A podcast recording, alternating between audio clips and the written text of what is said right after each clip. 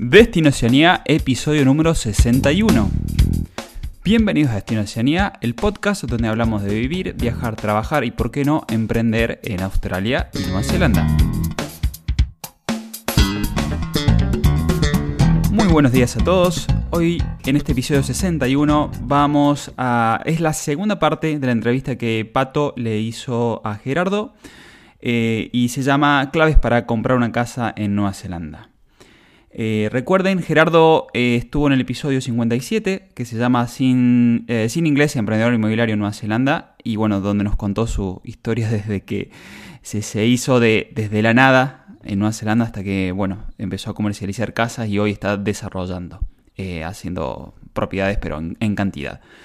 Y este episodio toca sobre todo todo lo que tiene que ver con los requisitos con la realidad de lo que es la, cuestión inmobiliaria, lo que se puede hacer, lo que no se puede hacer. Él habla un poco de la estrategia para buscar esa, sobre todo esa primera vivienda.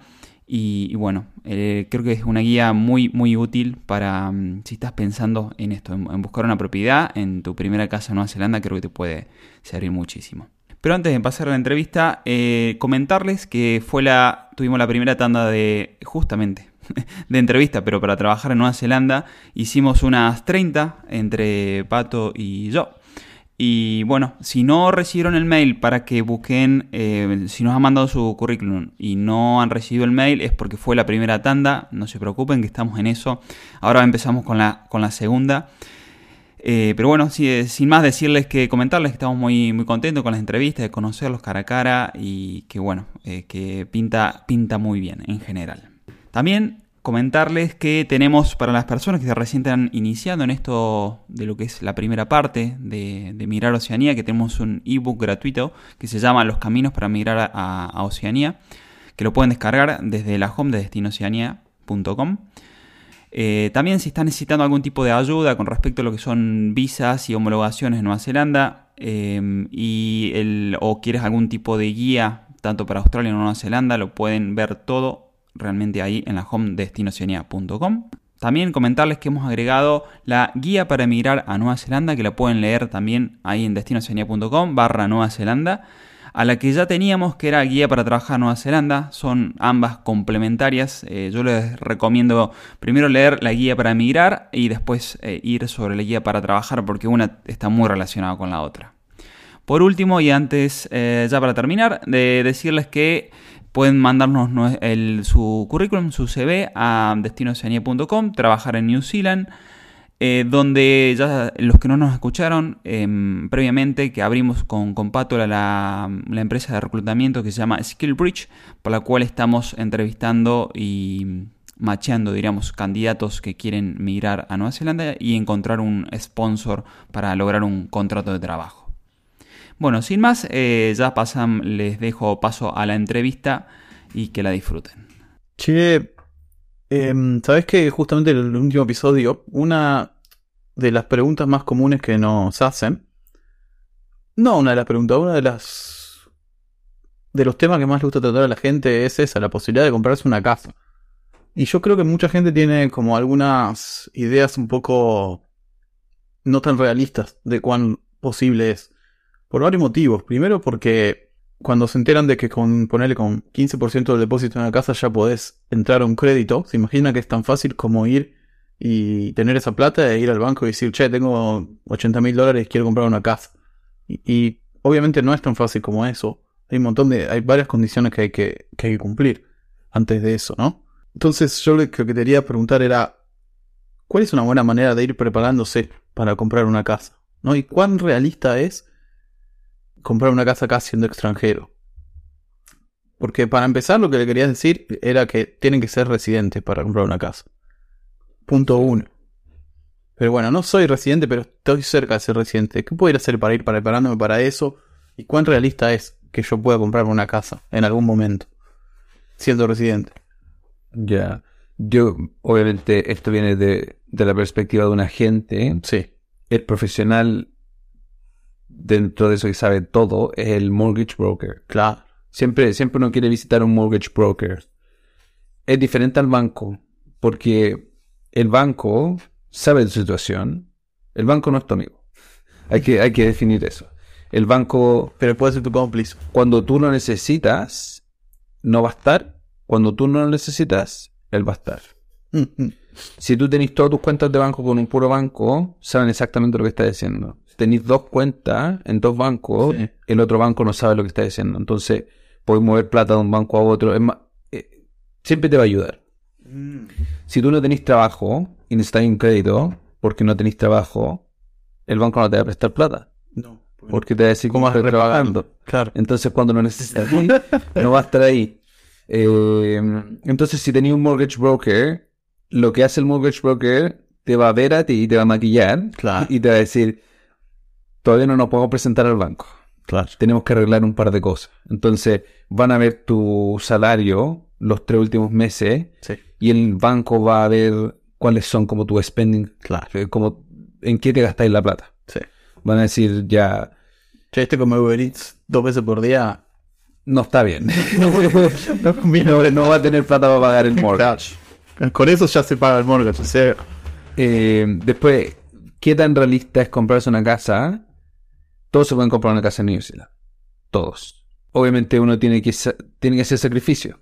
Si te querís venir a New Zealand, si te querís cambiar de país, a veces tenés que hacer sacrificio, a veces tenés que hacer trabajos que no te gustan, a veces tenés que estar al lado de la mierda, pero te ayuda, porque el día de mañana va a ser mejor. De momento, y y siempre, siempre cambia, se puede comprar una casa con un 5%. Sí. 5% de una casa es Accesible. es súper accesible. Eh, porque en, en- en- dentro de Nueva Zelanda el valor de las casas cambia mucho. En Auckland una el precio medio es arriba de un millón de dólares. Sí. En Christchurch el precio medio son creo que 6.55 Sí, de momento. Sí. Y eso también cambia porque puede haber un mes donde las casas que se vendieron son todas muy caras, entonces el precio medio es mucho más alto. Entonces, es, relativo. Entonces es como seleccionar eh, dónde te quieres comprar una casa. No necesariamente tienes que vivir donde te vas a comprar la casa.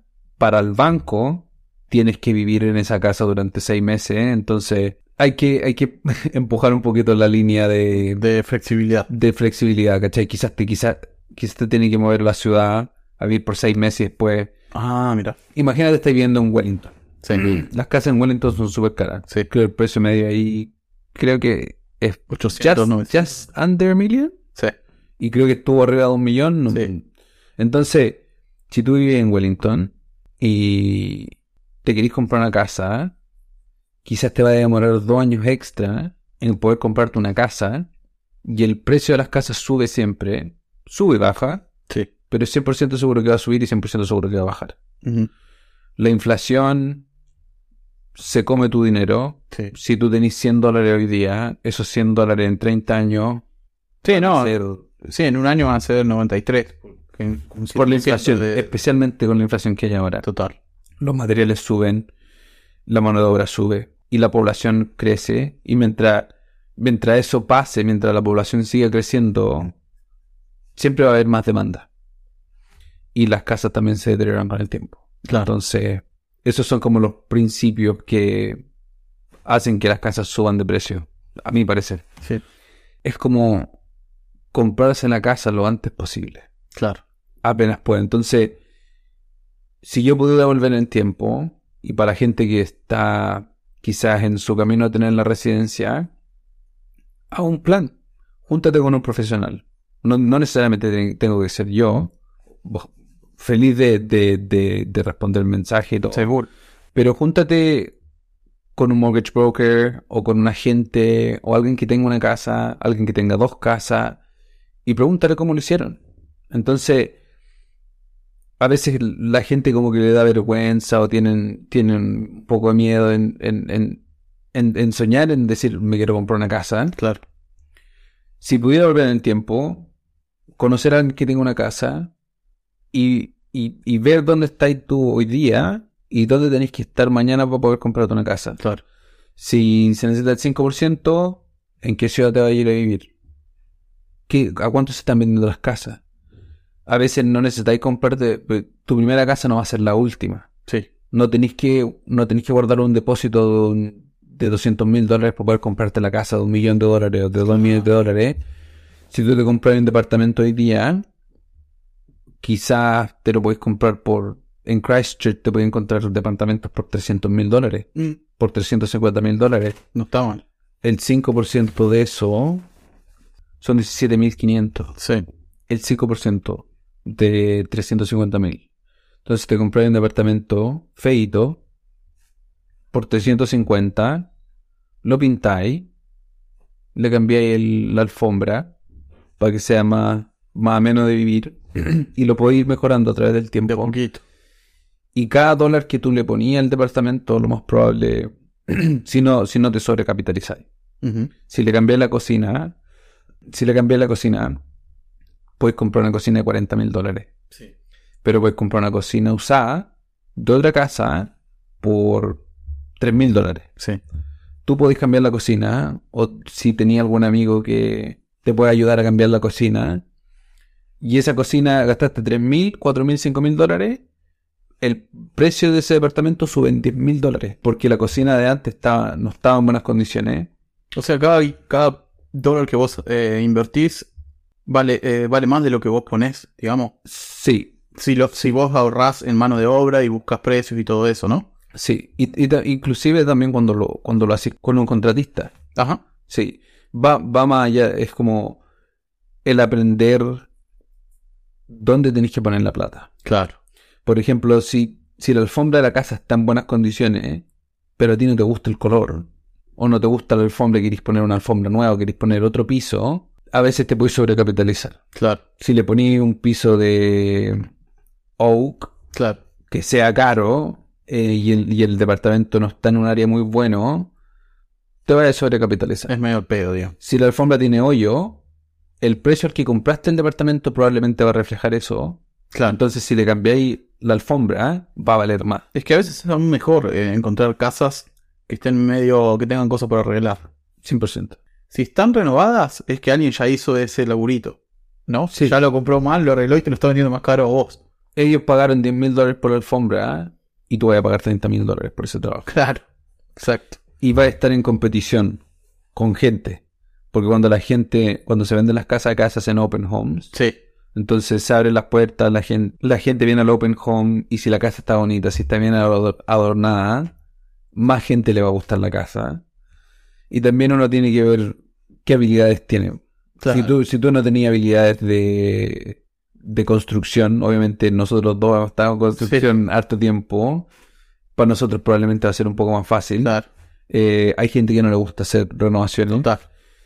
Lo importante es comprarse una casa. Lo Exacto. antes posible. Porque te compraste una casa, viví en Wellington, te compraste una casa en Christchurch. Pagaste 350 mil dólares por un departamento. No estáis viviendo en el departamento.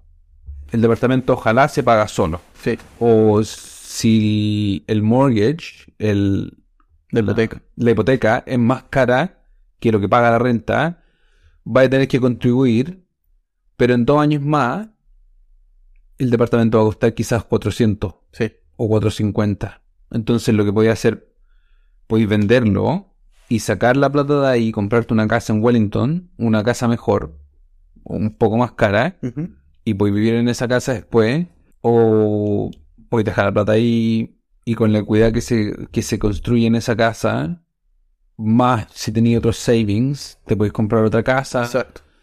Claro, porque hay algo muy, muy interesante que, bueno, muchos deben saber, pero algunos capaz no, que es la equity. Lo que vos le pagás al banco, el, salvo el interés, esa plata se va acumulando y vos, aunque no vendas la casa, podés usar ese, ese dinero que vos ya pagaste para pedir otro préstamo al banco. Sí. Ese dinero más lo que se valorizó la casa. Entonces, por ejemplo, en el caso que vos contabas, gastaste, compraste una casa de 350 mil, el primer año pagaste 10 mil, por ejemplo, y se valorizó 20 mil. Entonces ya tenés 30 mil dólares que podés decirle al banco, che, tengo 30 mil dólares de depósito para sacar otro crédito. Funciona así, Sí, eh, Ah, o sea, poco simplificado, ¿no? Simplificado, 100%. simplificado. Sí. Eh, bueno, entonces dijimos, consejos, tener cuentas separadas, es uno. Sí, sí, tener, tener dos cuentas de banco. Tener dos cuentas de banco, te van a cobrar 10 dólares por mantención, Por cuenta, pero en una podéis tener tus savings.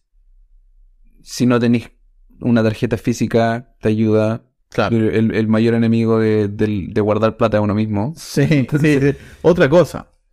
Eh, los que averiguaron habrán leído en algún lado que en Estados Unidos tener una tarjeta de crédito y tener y pagarla, eh, tenerla al día, te suma en tu credit, en tu credit score, en tu eh, historial de crédito. Pero acá es al revés. Acá no funciona así. Acá en Nueva Zelanda eh, que no te suma eso. Si tenéis tarjetas de crédito y tenéis un límite de 5 mil dólares o 10 mil dólares, a veces el banco para darte el crédito te pide cerrar esa cuenta. Claro. O te presta 10.000 menos. Che, eh, vos es de real estate, pero también estás ahora metido en... Empezaste un proyecto de construir vos Sí, casas. sí. Entonces, cuando empecé a hacer real estate, ves mucho el precio por lo que se venden las cosas. Sí. Entonces, después tenéis como la habilidad de ir a ver una casa y decir, ah, yo creo que cuesta 600 mil, 700 mil. Claro. Porque viste una que se vendió la semana pasada. Exacto. o estuviste haciendo un reporte y encontraste una propiedad dentro de la misma área que se vendió por eso. Entonces, cuando me metí a hacer real estate, el mercado estaba subiendo un montón. eh, Sí. y veía terrenos, veía casas en terrenos grandes que se vendían por mucho. Claro.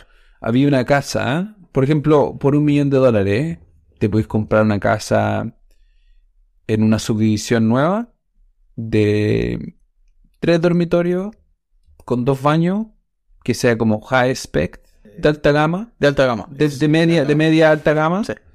eh, o una de media gama de cuatro dormitorios con dos baños.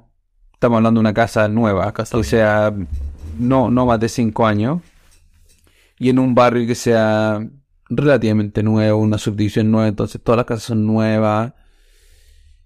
Entonces, cuando yo veía que cerca del centro, estamos hablando de 3 kilómetros del centro de la ciudad, se vendía una casa antigua Claro.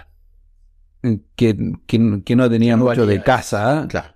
era el terreno. Era el terreno lo que se vendía, no la Y después lo que veía era que se ponía a la venta townhouses. Claro. Entonces, Pero donde vivía estaba esa casa vieja con su lindo terreno atrás, ahora había tres o cuatro. O cinco, o seis, o entonces, Claro. cuando así la matemática, ¿eh? de cuánto te costaba construir por metro cuadrado, Claro, tenés que tener esa data. cuánto cuesta el metro cuadrado de la tierra, ¿eh? y en cuánto se pueden vender, es a no-brainer. Claro, es no-brainer. Sí. Eh, obviamente el riesgo es grande, pero ¿Y cuántas viene construyendo hasta ahora? eh, tenemos 22 Wow. en el pipeline. Tenemos cuatro sitios y la, la primera empieza, la vamos a poner en febrero Ajá. y ahí se van a- vamos a construir nueve. La- esa era la idea. Pues si hacíamos una, ¿eh? es un proyecto que se demora de un año y medio, dos años. Entonces así el primero y después de los dos años puede ser dos nuevos Claro. proyectos. Pero si empezáis uno y empezáis otro y empezáis otro y empezáis otro, uno, un proyecto se termina y estáis empezando otro y después dos meses, tres meses después otro se, otro se termina y podéis empezar otro. Claro. Entonces es, es- es mantener el ciclo. Claro. Eh, y es como, eso fue como la, la conglomeración de ¿Y todo, te fue- de toda la expertise. ¿Te fue difícil empezar ese proyecto? Eh, en papeles de papeles y todo eso, o es. Mm, Sí, o sea, eh, tenéis que comprar un terreno, tenéis que contratar un arquitecto, el arquitecto va a tener los contactos de los ingenieros estructurales, ingenieros de, creo que ahora te piden hasta de landscape y de sonido para algunas, Sí, para, para ciertas, para ciertas áreas, sí. desarrollan los planos, O sea, debes subcontratar todo eso. sí, sí, tenéis que organizar todo, Es- es- es, un proyecto de construcción. Claro. Si entras a una compañía, tenés que tener. Vos trabajas con, un eh, LVP, con un. Sí, eh, un trabajamos con una compañía con de, de construc- de que construcción. tiene una licencia Sí, y.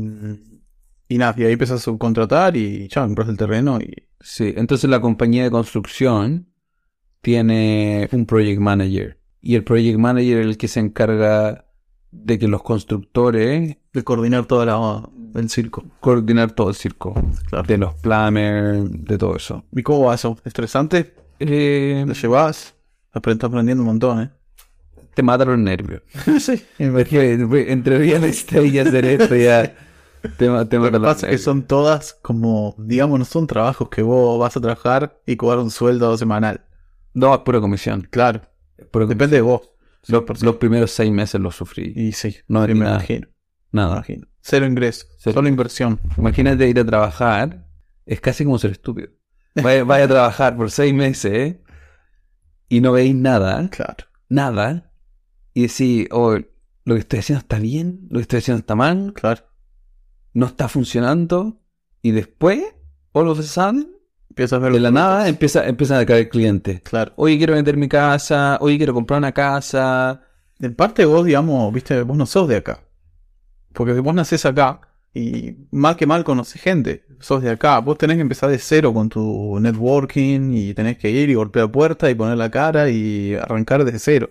Literal. Eh, Sí. training fuerte. sí. Y hay, hay gente que tiene mejores actitudes que otra. Sí. eh, de todas maneras. Es algo medio natural. Se puede aprender, pero también es medio como lo que llevas medio naturalmente, ¿no? Sí. Eso de vender y, y- y- O sea, hay técnicas y todo, pero hay gente que le sale más como... Mira, es chistoso que decía eso porque he vendido toda mi vida. Ajá. De muy temprano. Siempre he vendido. Sí. Compro cosas en China. Cables, cargadores de teléfono. Compraba y vendía computadores, les cambiaba la pantalla, teléfono. Y ahí te empezás a dar cuenta de negocios, ¿cachai? Si quería, por ejemplo, tuve un, tuve un lavado de auto. Ajá. Cobraba como 300 dólares por lavado de auto. O 400 dólares. Detailing. Sí. Pero te demoraba 4 horas. Claro. Entonces era como, si quiero hacer un millón de dólares, ¿cuánto, ¿cuántos lavados tengo que hacer? Y, y también el trabajo es duro. Claro. Ahí- Ahí todo agachado. agachado, limpiando. Entonces, vais como aprendiendo diferentes negocios. Y siempre estuvo relacionado a las ventas. Y después me metí a hacer real estate. Y real estate, in a nutshell, es hacer llamadas de teléfono, construir relaciones con gente, saber la estadística, saber lo que está pasando. Actualizado. Sí, pues, estar, estar actualizado Actualizado. leer la noticia, ver a cuánto está el interest rate, eh, ver cómo está la venta, eh, the average days in the, in the market, saber hacer marketing, y en realidad es, es básicamente eso. Sí, total. Total, eso lo aprendes, eh, no hay otra que con la experiencia, que metiéndole horas y, Sí. y haciéndolo. Sí. Y aprendiendo a alguien que sepa. Claro, tener como un Es el mentor o... Un mentor, Sí, siempre. eso te ahorra un montón de tiempo. Porque el tipo o la, o la, o la tipa ya se dio la cabeza contra la... Contra el, Contra- Eh, eh, porque la experiencia es eso, es cometer errores. Entonces eh, te ahorra tiempo a vos. Como decir, no, no vayas por ahí porque yo ya lo hice y no... no, no funciona. Ah, bueno, listo, voy por otro lado. Y es lo mismo que haces tú con este podcast. Sí, eh, sí, totalmente. Es compartir errores. sí, es compartir lo que aprendimos de, de cagadas que nos mandamos o de cosas que podríamos haber hecho mejor. Claro, por eso, viste, nos gusta entrevistar a gente de todos distintos palos, porque nos escucha gente de todos distintos palos, entonces está bueno que, nada, que, que a cada uno va, va a, sa- a saber qué le sirve de cada, de cada charla que tenemos, porque todos los que entrevistamos tienen historias distintas, viste. Sí. O sea, igualmente todos comparten lo mismo. Actitud, perder el miedo, ir para adelante y ser sincero. Aunque te mandes cagadas, eh, decirla, pedir disculpas y mejorar y seguir para adelante. Porque, qué sé yo, a mí lo que me funcionó siempre acá es eso, es decidir con la verdad. Aunque no, te- no era lindo lo que tenía que decir, que me pasó mil veces, eh, por errores que cometí, siempre al fin y al cabo es lo que lo que te sirve y lo que a, a largo plazo creo que rinde, ¿no? Sí. Por eso te quería preguntar, para, para ir cerrando la entrevista, esto. ¿Qué consejo le darías, que es lo que preguntamos siempre, a todos los entrevistados, qué consejo le darías a los que quieren venir y no se animan o a los que ya tienen su pasaje y se vienen antes de venir? ¿Qué te gustaría a vos que te hubiesen dicho antes de venir? Haz las cosas como que no pudieras fallar. Mm. Cualquier cosa que se te venga a la mente, pues la vida es corta. Mm. Todo no va a morir. Y probablemente si cuando hables con tus papás, si, si, si tenéis la suerte de tener a tus papás vivos, la vida se pasa volando. Entonces, intenta, prueba todo lo que queréis probar. Que no sean drogas. O por lo menos Sí. de buena calidad, si me compras. Sí. Eh, nada, intenta sin miedo. Sí. Lo peor que te va a pasar es que digan que no. Sí, es lo que. Sí, lo peor que te puede pasar es que te tengas que volver a tu país. Sí, y va, y va a volver con experiencia. Claro. Y, y si no te animas ahí, a veces no, no, no todo es para todos. Mm. A, a veces yo he visto gente que llega acá y se va y no lo pasa bien. Sí. Pero igual lo intentaron. Entonces, es bueno a veces probar cosas que, que, que, que no están dentro de lo que tú querís. po. Siempre, siempre vas a aprender algo. Todo va a ser una experiencia. Entonces, sí. Probar Perder miedo y, y probar y mandarse. y mandarse. De una. Che, está buenísima tu historia. La verdad que viniste a los 20 años sin inglés y ahora estás construyendo casas. La verdad que vos te das cuenta, ¿no? Es, es un montón. Es un progreso zarpado. Steve Jobs decía, conectar los puntos hacia adelante Mm. es súper difícil, pero conectarlo hacia atrás, todo tiene sentido. Sí, no, y lo mismo dices tú. Para mí es re inspirador de tu historia. Yo no, la verdad que nos conocíamos, pero no, no, no habíamos nunca hablado de, de nuestro pasado, digamos. Sí. Porque vos me, me ayudaste a buscar casa Sí. eh, cuando yo estaba buscando. Y nada, la verdad me, me, me re, estaba, me re sorprendió. No sabía que habías venido así de la nada y mirá dónde estás ahora, loco. La verdad, Sí, bueno, admirable. gracias. No, tú, tú igual. Sí. Eh, así que nada, eh, si te queda algo que quieras compartir. Tu contacto. Tenemos te a compa- compartir. Por si a alguien le interesa comprar una casa, le interesa meterse en este negocio de, de real estate, eh, ¿cómo pueden encontrarte? Eh, estoy en Facebook como Gerardo Guzmán Román Ajá. y trabajo en Hardcourts. Hardcourts. Sí. Y ¿Eso no? tenemos, tenemos, entonces la compañía, si quieren, si quieren buscar casa, se puede, se puede hacer a través de Hardcourts. Y si quieren comprar propiedad de inversión nueva, la, la compañía se llama Novel Ventures. Como noble en español. Sí. Ventures. Corta. Venturas. Noble Ventures. Igualmente todos estos datos de contacto los vamos a dejar en las notas del episodio. Así que, ah, si están en, ese, en esa búsqueda, eh, tanto de una propiedad vieja como una 0KM eh, o a construir, que me parece una muy buena opción. Eh, ya saben que pueden encontrar todos los contactos de Gerardo en, nuestra, en las notas de nuestro programa. Te, te da libertad. La, la propiedad, teniendo la propiedad, Sí, total. lo mismo tú también lo veis con tu trabajo. Sí, olvídate. Es como que lo que veo yo, como para, para, para cerrar lo que veo en, de los, los, que, los inversionistas de- en bienes raíces, es que ellos donde estén, haciendo lo que estén, están generando un ingreso. Sin Sí. hacer, sin trabajar. Todo el tiempo. Y tienen la precisión también. Y cuando te compras una casa también tu, tu base financiera cambia. Pues si no tenías una casa, si, si tú creaste cuidar y te quieres comprar un auto nuevo y tenías una casa, la casa te puede comprar el auto. Exactamente.